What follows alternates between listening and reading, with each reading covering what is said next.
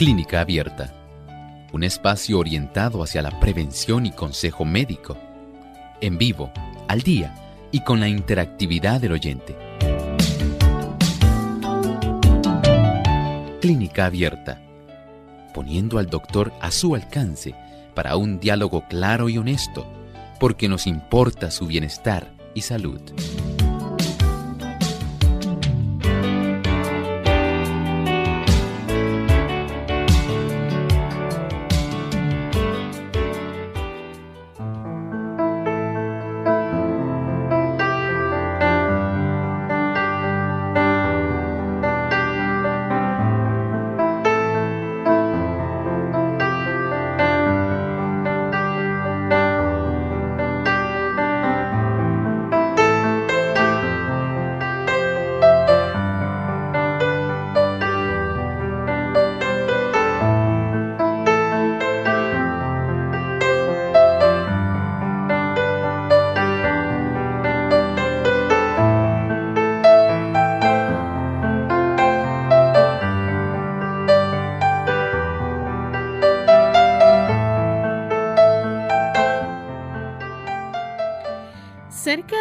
0.02 a 3% de los pacientes que toman fármacos neurolépticos desarrollan un síndrome neuroléptico maligno. Esto puede afectar a pacientes de cualquier edad y se caracteriza por el estado mental alterado, la rigidez muscular y otras cosas que caracterizan este síndrome. Así que usted no se retire de nuestra sintonía porque hoy vamos a estar hablando acerca del síndrome neuroléptico maligno.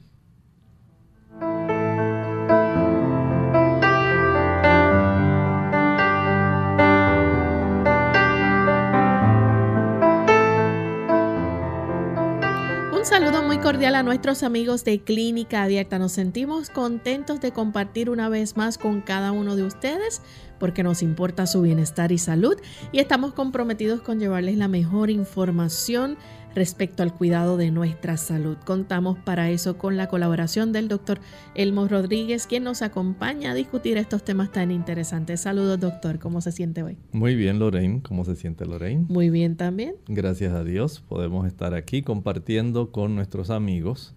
Gracias le damos por la sintonía que ustedes nos brindan en este espacio de tiempo. Muchas gracias porque ustedes también pues se encargan de ese apoyo tan importante con sus oraciones y por supuesto porque sabemos que ustedes facilitan el que otras personas puedan conocer de este programa. Así es, y queremos aprovechar para saludar a nuestros amigos que se encuentran en sintonía, en especial aquellos que nos escuchan en el país de Honduras y nos escuchan a través de Estéreo Fe, también la emisora Radio Redención 1380 AM Atlántida, Gala Estéreo 96.7 FM.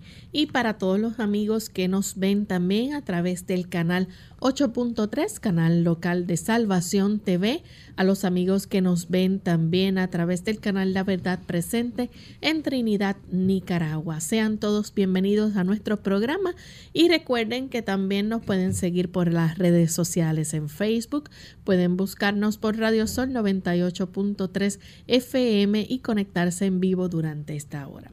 Vamos entonces a compartir el pensamiento saludable antes de comenzar con la discusión de nuestro tema para hoy. El pensamiento saludable tiene que ver con nuestra salud mental. Muy íntima es la relación entre la mente y el cuerpo. Cuando una está afectada, el otro simpatiza con ella. La condición de la mente influye en la salud mucho más generalmente de lo que se cree. Muchas enfermedades son el resultado de la depresión mental.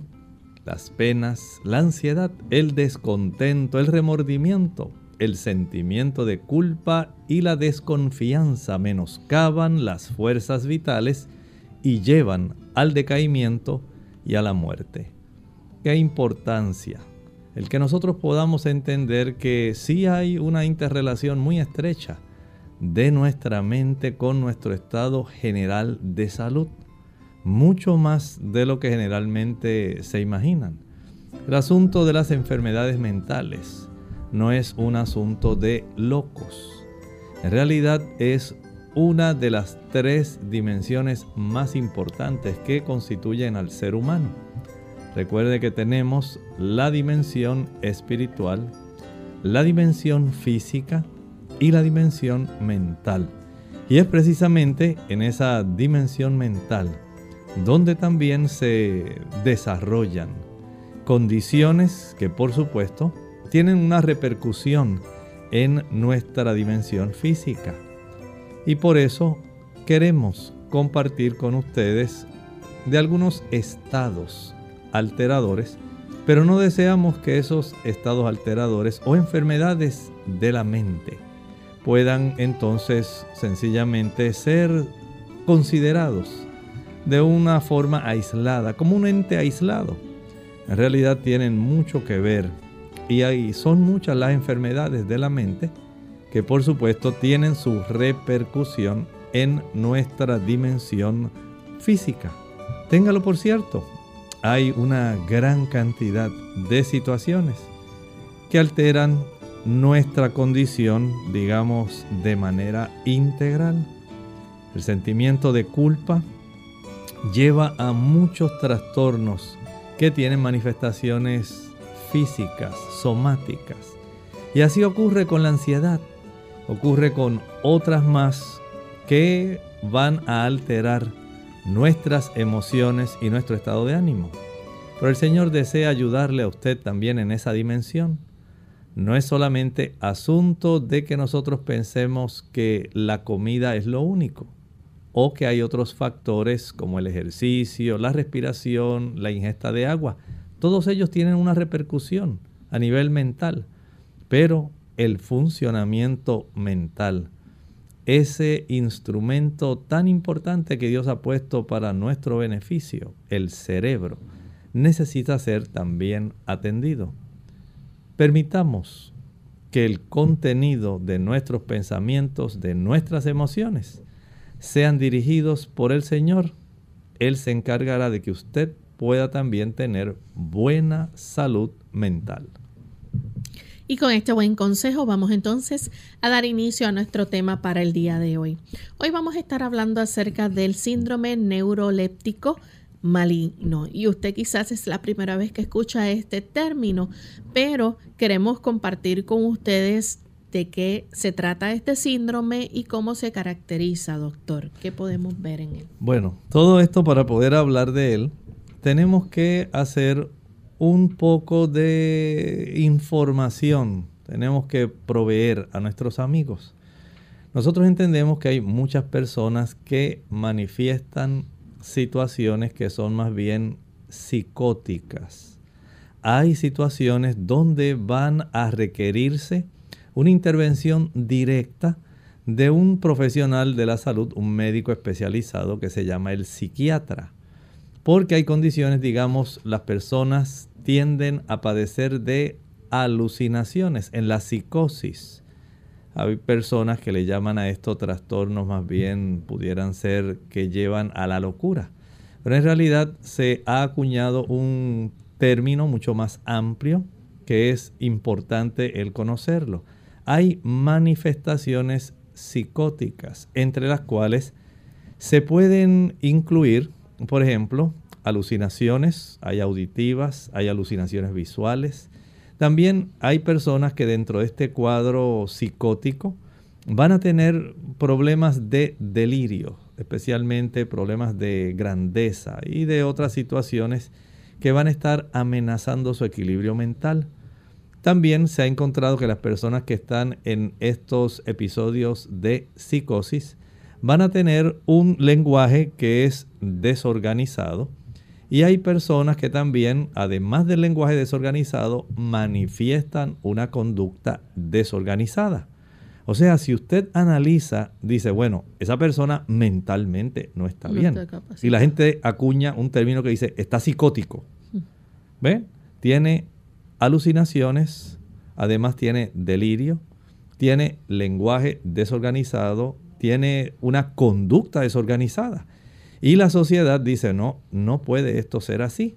en beneficio, digamos, de su misma familia, la familia lo lleva directamente a esta persona. Hay que atenderlo porque mentalmente no está bien. Y allá cuando lo llevan al psiquiatra, el psiquiatra se da cuenta inmediatamente de que esta persona por su lenguaje, por su conducta, por las manifestaciones de lo que la persona está, digamos, que dice que está viendo, que dice que está oyendo, y las formas como se expresa, el médico decide administrar medicamentos que se les llama, en este caso podemos decir, antipsicóticos, tranquilizantes mayores generalmente. Y ahí es donde entra entonces esta situación que vamos a hablar hoy, el síndrome neuroléptico maligno. Este es un síndrome que podemos decir que es producto de el tratamiento del uso ¿verdad? de estos tranquilizantes mayores en una persona que tiene una psicosis. Es decir, este tipo de condición o enfermedad es más bien una manifestación de los efectos adversos que la persona ha desarrollado por el uso de estos medicamentos que se utilizan para tratar específicamente los trastornos psicóticos. Y entonces ahí viene, pudiéramos decir, lo que se llama el síndrome neuroléptico maligno. Sí, este síndrome neuroléptico maligno podemos decir que tiene esencialmente unas cuatro características que vamos a mencionar así rápidamente, pero que vamos a estar detallando. Por ejemplo, en esta condición, cuando ya la dosis de los fármacos ha sido muy alta, cuando se ha elevado demasiado rápido la dosis de estos fármacos o sencillamente esta persona está siendo objeto de un trastorno donde se le cambiaron los fármacos súbitamente y se desarrolló este cuadro. En este cuadro vamos a encontrar, número uno, que el estado mental de la persona está alterado. Número dos, vamos a encontrar que esta persona tiene mucha rigidez muscular.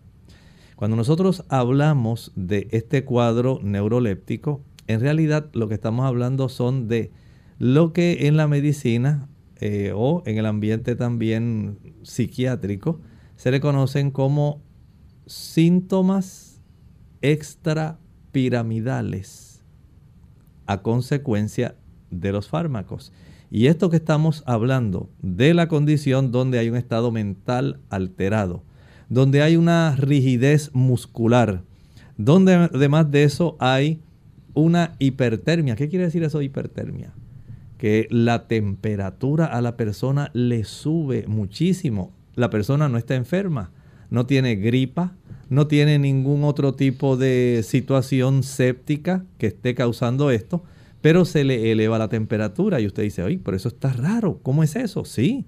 Además de eso, como si fuera poco, esta persona también va a desarrollar hiperactividad autonómica. Y, ay, doctor, ¿y qué quiere decir eso? Bueno, esta persona va a acelerarse su corazón, va a estar respirando muy rápido, casi jadeante, son señales de que el sistema nervioso autonómico, ese es nuestro sistema nervioso que se encarga de que usted, por ejemplo, su corazón lata sin que usted tenga que estar conscientemente impulsando su corazón a que lata, a que usted respire sin que esté consciente de que eso tiene que ocurrir.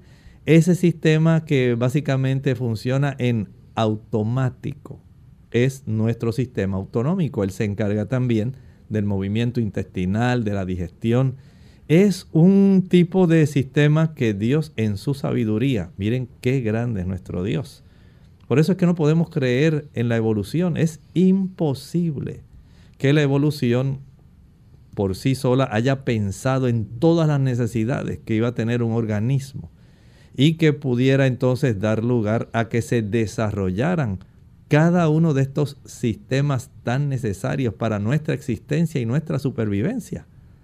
Jamás pudo un proceso evolutivo desde formas inferiores haber de por sí el mismo pensado en que iba a necesitar tantos sistemas tan importantes. Y en esta, este cuadro, regresando ahora a nuestro tipo de situación que está desarrollando esta persona, estamos viendo directamente los efectos adversos de dosis de fármacos que están produciendo, estábamos hablando, un estado mental alterado, va a desarrollar esta persona mucha rigidez muscular, elevación de la temperatura y hiperactividad autonómica. O sea, estas cuatro características son básicamente el componente del síndrome neuroléptico maligno. Vamos entonces en este momento a hacer nuestra primera pausa. Cuando regresemos vamos a seguir hablando más sobre los signos, síntomas de este síndrome neuroléptico maligno. Los nervios del cerebro que relacionan todo el organismo entre sí son el único medio por el cual el cielo puede comunicarse con el hombre y afectan su vida más íntima. Cualquier cosa que perturbe la circulación de las corrientes eléctricas del sistema nervioso disminuye la fuerza de las potencias vitales y como resultado se atenúa la sensibilidad de la mente. Nueva esperanza para la cura del Alzheimer. Hola, les habla Gaby Sabalua Godard en la edición de hoy de Segunda Juventud en la Radio, auspiciada por AARP. La esperanza nunca muere, y de acuerdo con las optimistas declaraciones de los varios científicos enfocados en la batalla contra el Alzheimer, este dicho tan popular se aplica en su totalidad a los nuevos tratamientos. La buena noticia llega justo cuando la generación mejor conocida como los baby boomers se aproxima a la tercera edad o a su segunda juventud. Debido a que la edad es la mayor factor de riesgo para contraer el Alzheimer, los médicos temen una posible epidemia de esta enfermedad. Actualmente, más de 50 millones de personas en Estados Unidos padecen este mal, que se manifiesta a través de la pérdida de memoria, la razón y finalmente con la muerte. Hoy por hoy los tratamientos disponibles solo ayudan con los síntomas. Sin embargo, los especialistas están confiados en que la nueva generación de medicamentos atacará de forma directa la causa del padecimiento. Los científicos, después de 20 años de investigación, se consideran en un punto donde entienden mejor los mecanismos de la enfermedad y donde las probabilidades de lograr una terapia exitosa contra la misma son bastante altas. Por supuesto que lo ideal es identificar la enfermedad en sus fases tempranas y poder combatir los síntomas antes de que aparezcan. El patrocinio de AARP hace posible nuestro programa. Para más información, visite www.aarpsegundajuventud.org.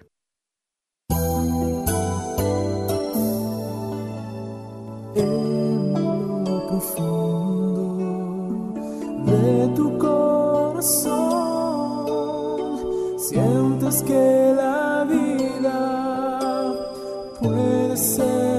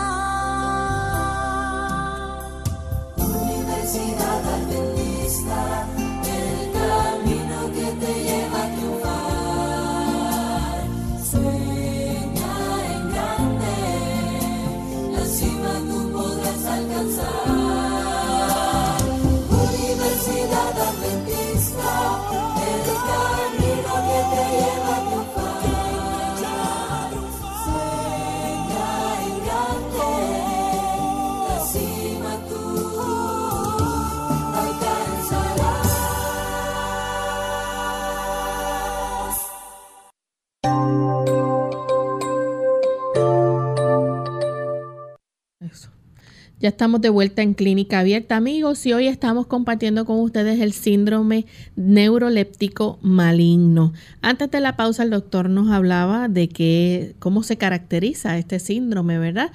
Que podemos ver clínicamente, ¿verdad? Se asemeja a la hipertermia maligna. Este, el diagnóstico es clínico y el tratamiento es sintomático e intensivo.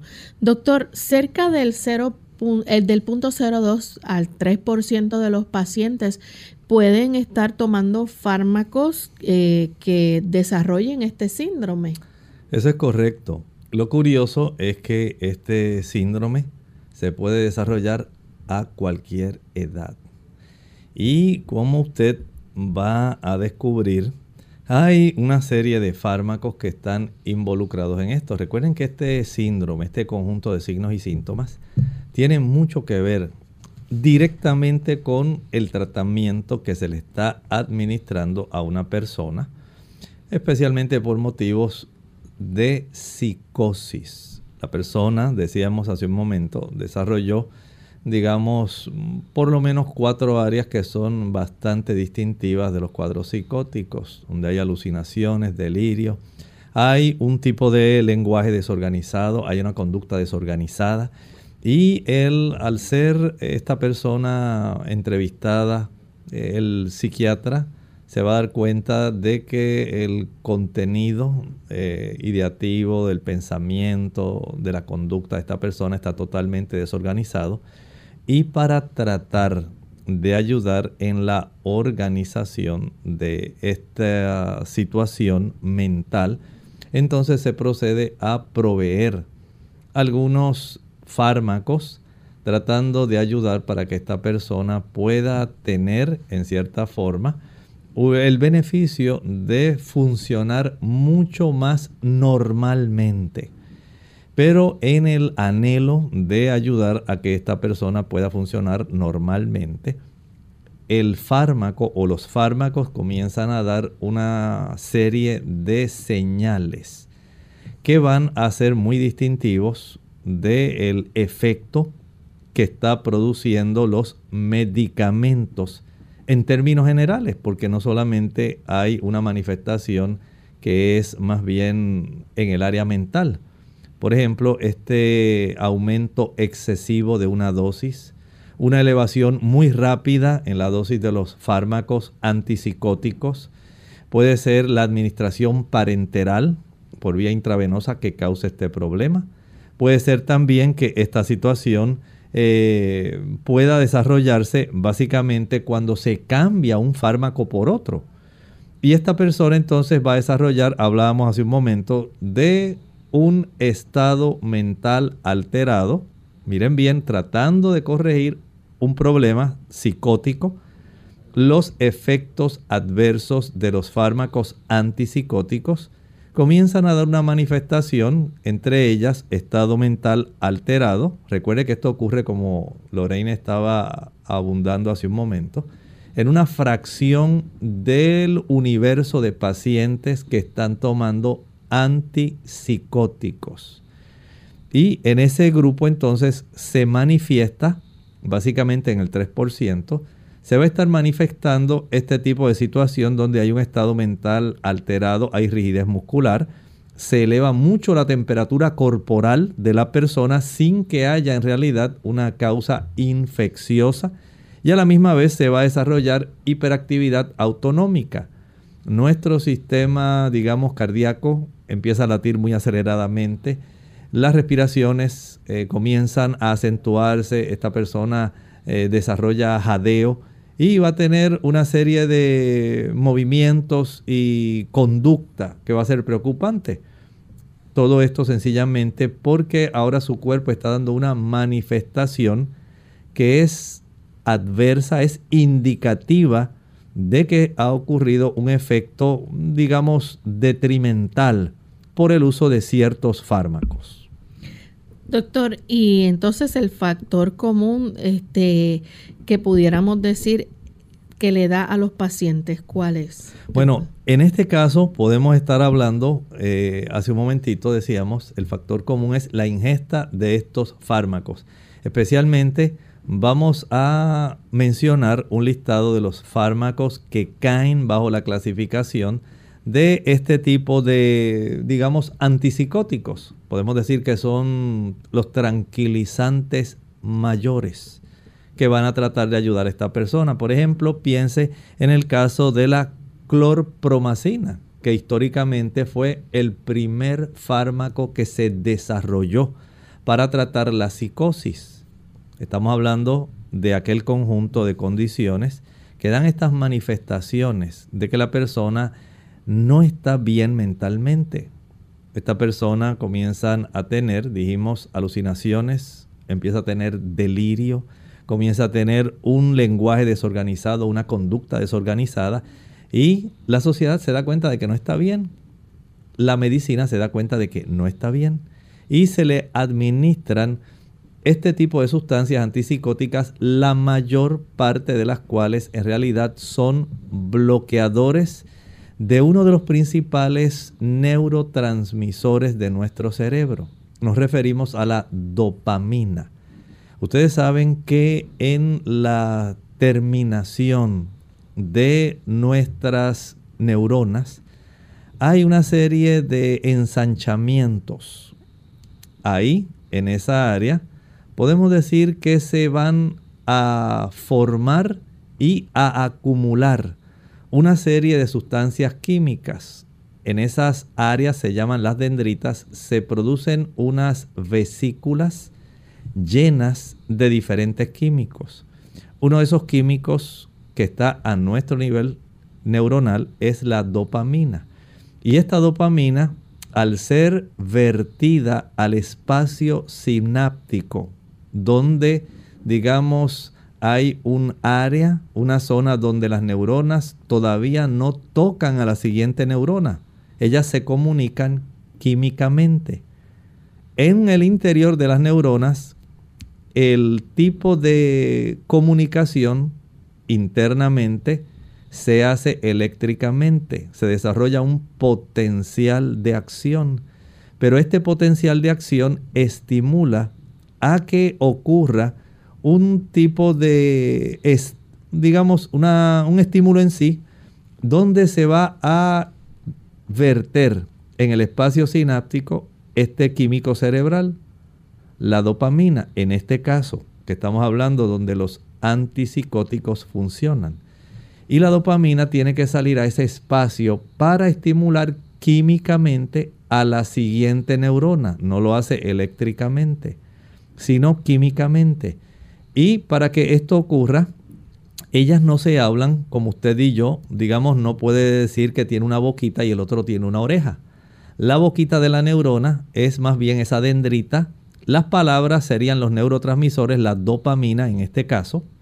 Y el oído de la otra neurona serían los receptores. Hay una diversidad de receptores. En este caso están los receptores dopaminérgicos y la dopamina que vierte la neurona que está antes del espacio de la brecha del precipicio que ocurre entre una y otra neurona, ese espacio sináptico, la dopamina tiene que ser vertida a ese espacio y ella entonces toca y le comunica a la siguiente neurona el mensaje al oído. Ese oído se llama un receptor. Y así es como una a otra neurona en milésimas de segundo. Más de 10.000 neuronas se comunican en un momento, en fracciones de segundo. Y en esa área, en esa masa tan especial que es nuestro cerebro, especialmente en la zona límbica y en la zona que tiene que ver con nuestro lóbulo frontal, la zona prefrontal. Ahí es donde hay una mayor abundancia de este tipo de químico, de dopamina. Los antipsicóticos bloquean los receptores de la dopamina. Es decir, le tapan el oído a la otra neurona. Y cuando esto ocurre, lamentablemente, van a estar entonces tratando al bloquearse esta cantidad de efecto de lo que le va a decir una neurona a la otra, comienza el paciente a tener ciertos cambios. A mayor concentración del químico que se le esté proveyendo, del fármaco antipsicótico, que pudiera ser, digamos, la clorpromacina, que dijimos fue el primero de los antipsicóticos que son básicamente bloqueadores de la dopamina. Este, al igual que la flufenacina, al igual que el aloperidol, al igual que la tioridacina, la perfenacina, la clonazepina, La risperidona, la olanzapina, ya hay otra generación que se ha podido desarrollar de antipsicóticos, pero cada uno de ellos va a hacer esencialmente lo mismo. Por supuesto, tratando de evitar estos efectos adversos, se desarrollan estas, digamos, generaciones de medicamentos. Pero esencialmente en cualquiera de ellos, especialmente los de la primera generación que empezaban con la clorpromacina, el bloquear el receptor de la dopamina es lo que va a traer principalmente un aumento en la concentración de esta dopamina en esa área, lo que sería el espacio sináptico en sí, y esto va a tener sus efectos. Recuerde que nuestro cuerpo no solamente tiene receptores de dopamina en esa área. Asimismo como hay estos receptores de dopamina, hay otros receptores que se llaman histamínicos, hay otros que se llaman muscarínicos, hay otros que son opioides, están los que responden a la serotonina y hay otra serie que van a estar también eh, reaccionando y que pueden ser bloqueados por otros fármacos que tal vez usted los conoce. Son esos fármacos Lorraine que le administran a las personas para evitar la náusea y el vómito. Se le llaman antieméticos. De tal manera que cuando hay un aumento demasiado elevado de la dosis de un antipsicótico y o un antiemético, esto puede causar que haya un bloqueo de estos receptores, de todos los que mencioné, ya sean dopamínicos, de la serotonina, muscarínicos, opioides, histamínicos, y esto pueda dar entonces una serie de manifestaciones que son las que hoy estamos viendo en el análisis del síndrome neuroléptico maligno. Sencillamente se trató de ayudar a este paciente para que su conducta, su lenguaje, su ideación, su pensamiento pudiera mejorar, pero lamentablemente el mismo fármaco que se le administra para ayudarlo va a generar este tipo de cuadro clínico que no es el mejor y queremos compartir con ustedes eh, en breve, vamos a decir, el desarrollo más detallado de lo que en realidad este cuadro presenta. Vamos en este momento a nuestra segunda pausa. Al regreso vamos a continuar con este interesante tema y si ustedes tienen preguntas las pueden compartir con nosotros. Ya volvemos. Entre la mente y el cuerpo hay una relación misteriosa y maravillosa. La primera influye sobre el último y viceversa. Mantener el cuerpo en condición de buena salud para que desarrolle su fuerza, para que cada parte de la maquinaria viviente pueda obrar armoniosamente, debe ser el primer estudio de nuestra vida. Descuidar el cuerpo es descuidar la mente. No puede glorificar a Dios el hecho de que sus hijos tengan cuerpos enfermizos y mentes atrofiadas. Golpes en la cabeza. Hola, les habla Gaby Zabalúa Godard con la edición de hoy de Segunda Juventud en la Radio, auspiciada por AARP. Todos los años, dos millones de personas se golpean la cabeza. Los niños se caen de sus bicicletas, los adolescentes de sus patinetas y nosotros, los adultos mayores, nos golpeamos la cabeza en nuestras propias casas. Afortunadamente, tres cuartos de los heridos se recuperan sin hospitalización y sin consecuencias permanentes. Una pequeña herida, una contunción y se acabó. Pero ¿cómo se sabe si tu herida requiere de más atención? He aquí la lista que ofrece la Clínica Mayo. Si tienes dolor de cabeza, si pierdes el conocimiento, si te sientes confundido, si pierdes la memoria o si sufres de una repentina parálisis parcial, entonces necesitas atención médica inmediata.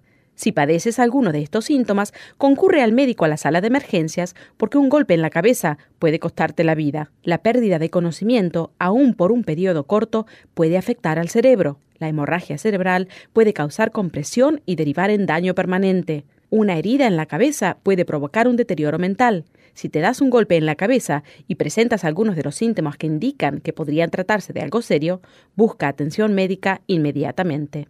El patrocinio de AARP hace posible nuestro programa. Para más información, visite aarpsegundajuventud.org. Clínica Abierta. Ya estamos de vuelta en Clínica Abierta, amigos, y hoy estamos hablando acerca del síndrome neuroléptico maligno. Y vamos en este momento a compartir con ustedes entonces parte de cómo son los síntomas y los signos que usted puede, o esas señales que usted puede detectar que está padeciendo de esto o conoce a alguien que pudiera estar experimentando este síndrome. Doctor, ¿cómo comienzan estos síntomas eh, frecuentemente? Bueno, en realidad la mayor parte de las veces va a ocurrir dentro de las primeras dos semanas de tratamiento. Ustedes se imaginan, la persona eh, comienza, por ejemplo, el médico le da una dosis alta de este tipo de medicamentos, dijimos principalmente los eh, antipsicóticos, bloqueadores de la dopamina, o los antieméticos que bloquean otras áreas. Eh, estábamos hablando de receptores como los de histamina. Eh, también hay otros que bloquean receptores de serotonina. Hay otros que bloquean opioides. Hay una gama de estos antieméticos que cualquiera de los dos en dosis muy elevadas o que sencillamente se le administraron por vía parenteral o sencillamente se hizo un cambio muy brusco de un medicamento a otro, va a dar lugar a que esta persona dentro de las primeras dos semanas, pero no es lo único, hay personas que con el transcurso de los años, también si se le dan dosis muy elevadas o se aumenta la dosis demasiado súbitamente, puede también desencadenar esto, aunque usted diga, pero si toda la vida lo ha tomado, él lleva años tomando ese medicamento. Y de la noche a la mañana. Y pero probablemente hubo algún agravamiento o alguna situación que empeoró la situación y el médico creyó conveniente el aumentar la dosis y ese aumento desmedido de la dosis pudo dar lugar a que se desarrollara el problema. Pero generalmente ocurre más en las primeras dos semanas de tratamiento. Doctor, hay cuatro síntomas que son característicos y que suelen desarrollarse en muy pocos días. Nos gustaría saber cuáles son. El primero, hablábamos del estado mental alterado. Y en este estado mental alterado podemos decir que hay una serie de manifestaciones que son bastante frecuentes en este tipo de pacientes. Por ejemplo, este paciente puede manifestar un delirio agitado, eh, su condición puede ir poco a poco deteriorándose, puede llegar al letargo o puede llegar básicamente a la falta de respuesta.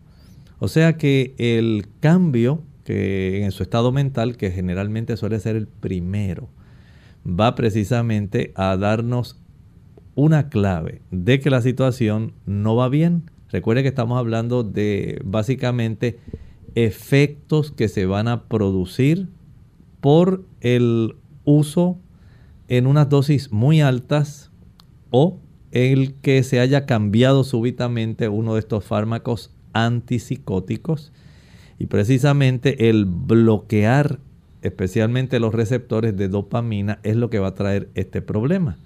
Y parte de la manifestación en el aspecto de la conducta, tratando de bloquear un problema o una manifestación psicótica, entonces se cae en este otro extremo.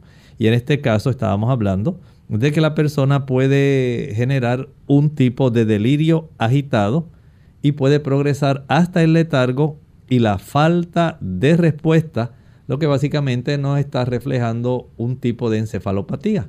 Noten que los fármacos pueden ser muy útiles, pero lamentablemente en algunas personas puede colaborar en el desarrollo de una situación de esta categoría. Eso es en cuanto a, estado mental. Alterado, exactamente. Y entonces pudiera haber algún tipo de trastorno motor que las personas entonces pudieran tener quizás dificultad de mover sus manos o sus extremidades. Sí, esto, este tipo de problemas, por ejemplo, esta persona puede manifestar un cuello torcido. No es porque le dio tortícolis es que la contractura muscular es tan severa que esta persona eh, va a manifestarse más bien por rigidez. Esta persona, por ejemplo, puede estar facialmente inexpresivo.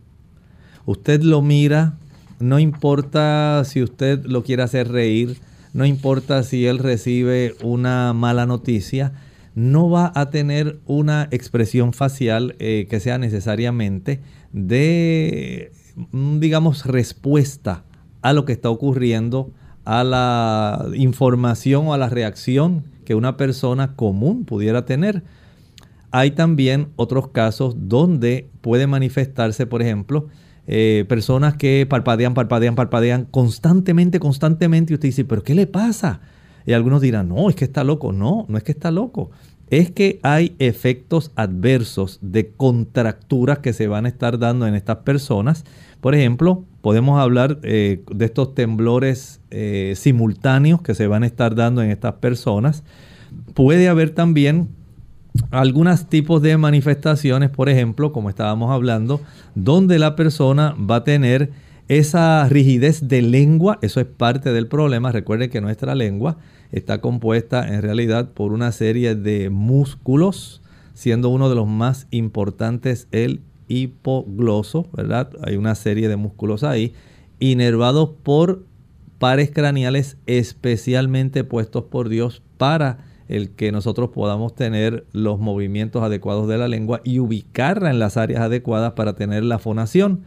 En estas personas puede haber rigidez de lengua, el cuello puede estar torcido, puede estas personas tener, eh, por ejemplo, aunque tienen este tipo de rigidez, a veces puede manifestarse cierta cantidad de energía desmedida en estas personas. Y puede tener estas manifestaciones que usted dice, bueno, ¿qué le está ocurriendo? ¿Por qué está así todo torcido? No es normal que una persona esté así. Bueno, son efectos adversos de este tipo de medicamentos antipsicóticos o antieméticos que al bloquear los receptores de dopamina y a veces otros receptores que pudieran también eh, ver con este tipo de transmisión, van a estar dando lugar al desarrollo de este cuadro que no solamente refleja un estado mental alterado, sino también unas contracturas musculares que son anormales. Son contracturas musculares que, digamos, son un dato característico del problema que se desarrolla. Bien, hay otros síntomas o signos que vamos a ver. Eh, usted mencionó hace un ratito acerca de cómo la persona puede también estar padeciendo de hipertermia, que es el cambio de temperatura en su cuerpo. Sí, este cambio de temperatura es hacia la elevación hiper, o sea que la persona va a tener una temperatura mucho mayor de 38 grados centígrados usted considere si su temperatura normal es más o menos 36.5, 36.8 aproximadamente una persona normal. Esta persona ya comienza a tener febrícula, pudiéramos decir así, se siente caliente, pero hay personas que llegan hasta los 40 grados centígrados. Recuerden que estas áreas de nuestro cerebro que controlan nuestra temperatura, ellas tienen también sus receptores que zona de nuestro cerebro no tiene receptores. Todas tenemos receptores para la acetilcolina, la dopamina, la serotonina, la histamina, para la norepinefrina, la eh, adrenalina en sí, el cortisol. Hay una serie de receptores, cada uno de ellos muy específico. O sea que nuestras células en la superficie tienen una cantidad, pudiéramos decir, de cerraduras que van a funcionar específicamente con ciertas llaves, que serían los químicos cerebrales, los neurotransmisores. Y cuando esas cerraduras se bloquean, se aumenta la cantidad de estímulo de esos químicos que debieran estar estimulando y este exceso también va a traer problemas. Al igual que cuando se bloquea, esto va a traer problemas. Pudieran ser eh, en ocasiones medicamentos que también lamentablemente buscando eh, estimular un poco más, se les llama agonistas desde el punto de vista farmacológico, buscando estimular adicionalmente, activar estos receptores de dopamina, pudiera esto traer otros problemas. Pero en este caso podemos decir que tanto el trastorno que va a estar ocurriendo a nivel mental, un estado mental alterado, mucha contractura muscular, trastornos motores, la hipertermia, donde la persona se siente bien caliente porque tenemos un área, un centro termorregulador, pudiéramos decir a semejanza como las máquinas de, digamos, de aire acondicionado. Ellos tienen un termostato. Así nuestro cuerpo tiene un termostato. Lamentablemente hay fármacos que van a trastornar la temperatura corporal como ese termostato de nuestro cuerpo percibe la información que recibe a través de los receptores. Y ahora al trastornarse se eleva la temperatura. Literalmente esta persona está muy caliente, está febril, pero no porque tenga una infección. Bien, vamos entonces a hablar de otros síntomas que podemos ver y es que la persona también pudiera presentarle, digamos, eh, taquicardia o arritmia. A esos son más bien, como estábamos hablando hace un momento, este tipo de manifestación donde hay una conducta de hiperactividad autonómica. La persona está respirando de una manera muy anormalmente acelerada. Le da mucha taquicardia a esta persona. Eh, pudiera desarrollar hasta hipertensión. Puede desarrollar esta persona arritmias. Son trastornos que son secundarios o son trastornos producidos por bloquear estos receptores de dopamina que han sido bloqueados por los antipsicóticos que estábamos mencionando hace un momento y en algunas ocasiones por los antieméticos. De tal manera que eh, la intrincada relación que tiene nuestro cuerpo, especialmente nuestro cerebro, pero nuestro cuerpo en general también funciona con estos receptores químicos. Pues nosotros todos tenemos estos receptores también distribuidos en otras superficies. Piense por ejemplo en las damas. Hay receptores estrogénicos. Hay receptores para las hormonas de la tiroides. Hay receptores a la testosterona en los músculos y en diversos tejidos de nuestro cuerpo. Pero hoy estamos hablando más exclusivamente de estos químicos cerebrales que tienen que ver con nuestro sistema límbico, nuestro sistema de comportamiento y tienen que ver también con el juicio, la razón, la voluntad, el aspecto intelectual, todo eso que está en la corteza prefrontal, donde usted tiene la espiritualidad, donde tiene el aspecto moral, donde usted tiene el aspecto intelectual, todo eso en las personas que tienen trastornos psicóticos se afecta. Y aunque muchos de ellos tienen un hablar fluido y usted pudiera pensar, bueno, pero esta persona la verdad que no sé por qué está así. La cantidad de anomalías que se desarrollan en estas personas puede llevar a que el psiquiatra les recomiende para tratar de llevarlo nuevamente a la zona más, eh, digamos, funcional, porque se encuentra en una actitud disfuncional para llevarlo a que sea más funcional y permitir que se quiten este tipo de conjunto de situaciones, de alucinaciones, eh, problemas de delirio, lenguaje desorganizado, conducta desorganizada, darle este medicamento que lamentablemente en un 0.02 a 3% de las personas puede desarrollar este problema. Bien, hay otras formas que también el médico o el profesional puede llevar a cabo algún tipo de examen o para hacer el diagnóstico. Básicamente estos hallazgos son más bien clínicos.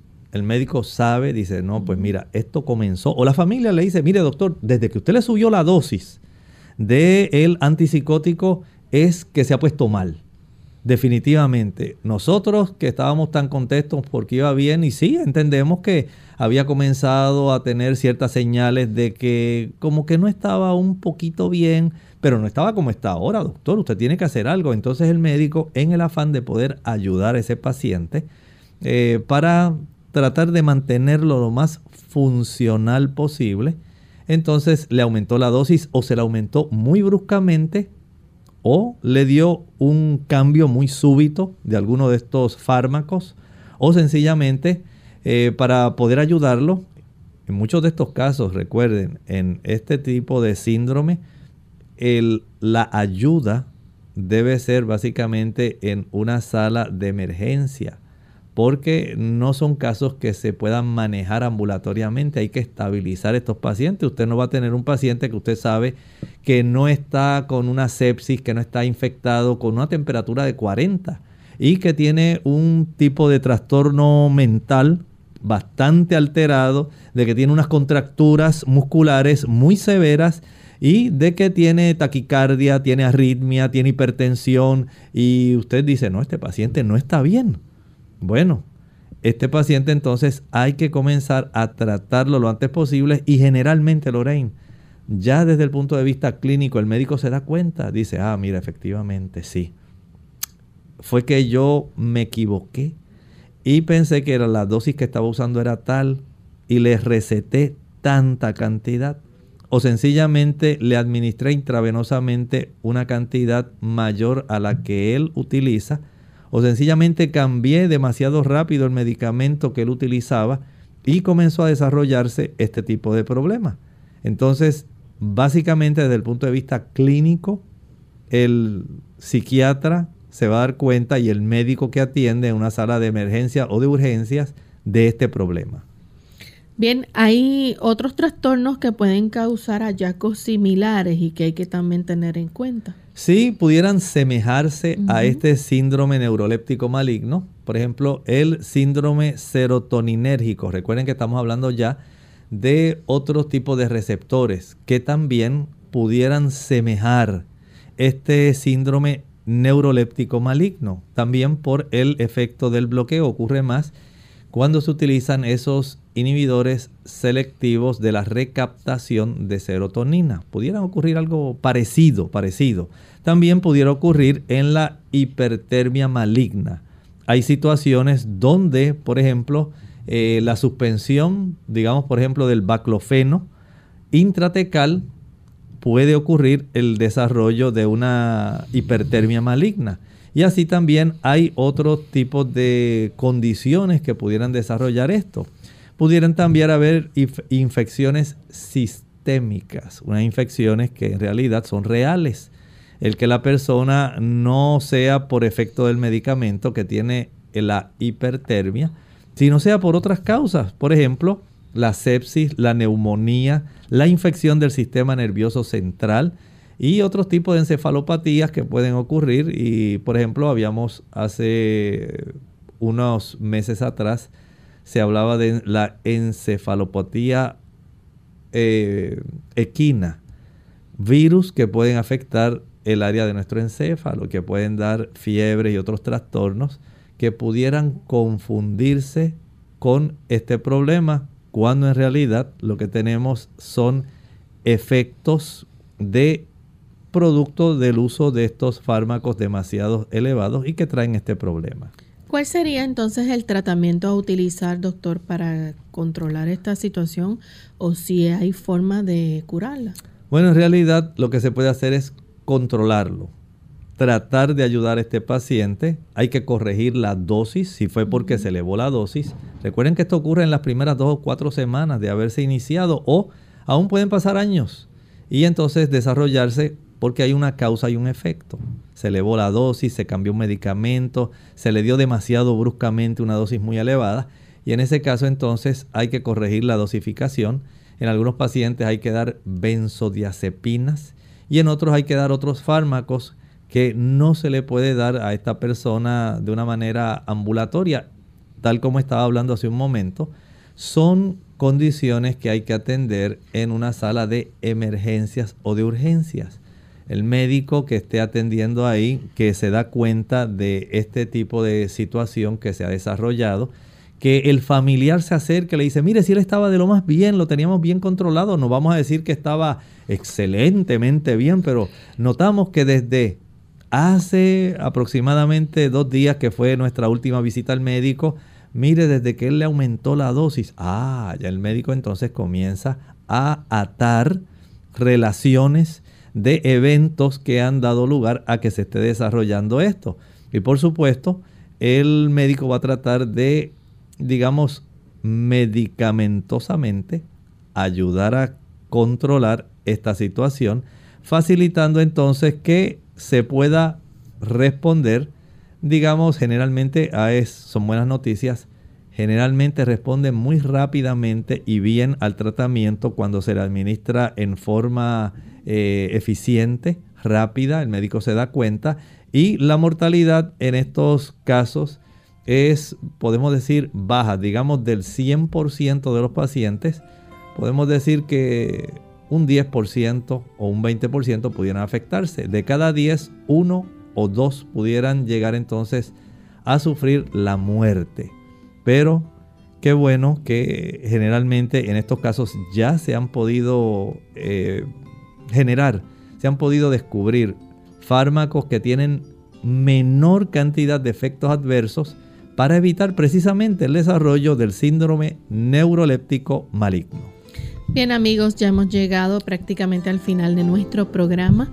Agradecemos a todos la sintonía que nos han brindado en esta ocasión y queremos invitarles a que mañana nuevamente nos acompañen. Vamos a estar en nuestro segmento de preguntas donde usted puede hacer su consulta. Así que puede llamar, participar o escribirnos a través del chat de Facebook también puede hacerlo en vivo a través de las diferentes líneas telefónicas, se puede comunicar a nuestro programa. Así que para finalizar vamos a compartir entonces con ustedes el siguiente pensamiento para meditar. En la vida del cristiano también pueden ocurrir vaivenes en el ámbito emocional, porque somos seres también emocionales. Santiago capítulo 5 versículo 13 Dice así, ¿está alguno entre vosotros afligido? Y da la contestación, haga oración, llévele a su Padre Celestial cuál es el motivo de su aflicción. Confiéseselo a Él, descárguelo con Él. Su aflicción Dios la comparte. Su aflicción Dios también tiene el poder para consolarlo. Pero sigue el versículo diciendo, ¿Está alguno alegre? Estamos ahora en el polo opuesto. Entonces la misma escritura da la respuesta. Cante alabanzas. Hay tratamiento para la aflicción en la vida del cristiano. Hay también tratamiento para la alegría. Y usted dirá, doctor, pero si está alegre, ¿cómo lo vamos a tratar? Dice, ah, pues entonces alégrese más. Cante alabanzas. El cristiano también tiene sus cambios emocionales porque experimenta situaciones muy diversas, problemas que le afligen, pero también situaciones que lo alegran. Y hay para cada una de ellas una forma de enfrentarlo. Téngalo en mente. Dios se preocupa por sus estados emocionales y Él desea que usted pueda enfrentarlos de la mejor manera posible, contando siempre con su presencia. Nosotros hemos llegado al final de esta edición y nuevamente estaremos con ustedes mañana a la misma hora. Así que nos despedimos con mucho cariño. Compartieron el doctor Elmo Rodríguez Sosa y Lorraine Vázquez. Hasta la próxima.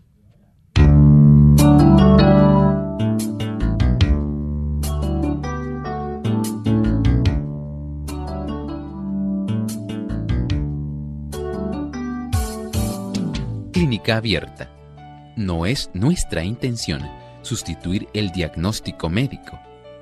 Antes de poner en práctica cualquier consejo brindado en este programa, usted debe consultar con su médico. Hasta la próxima.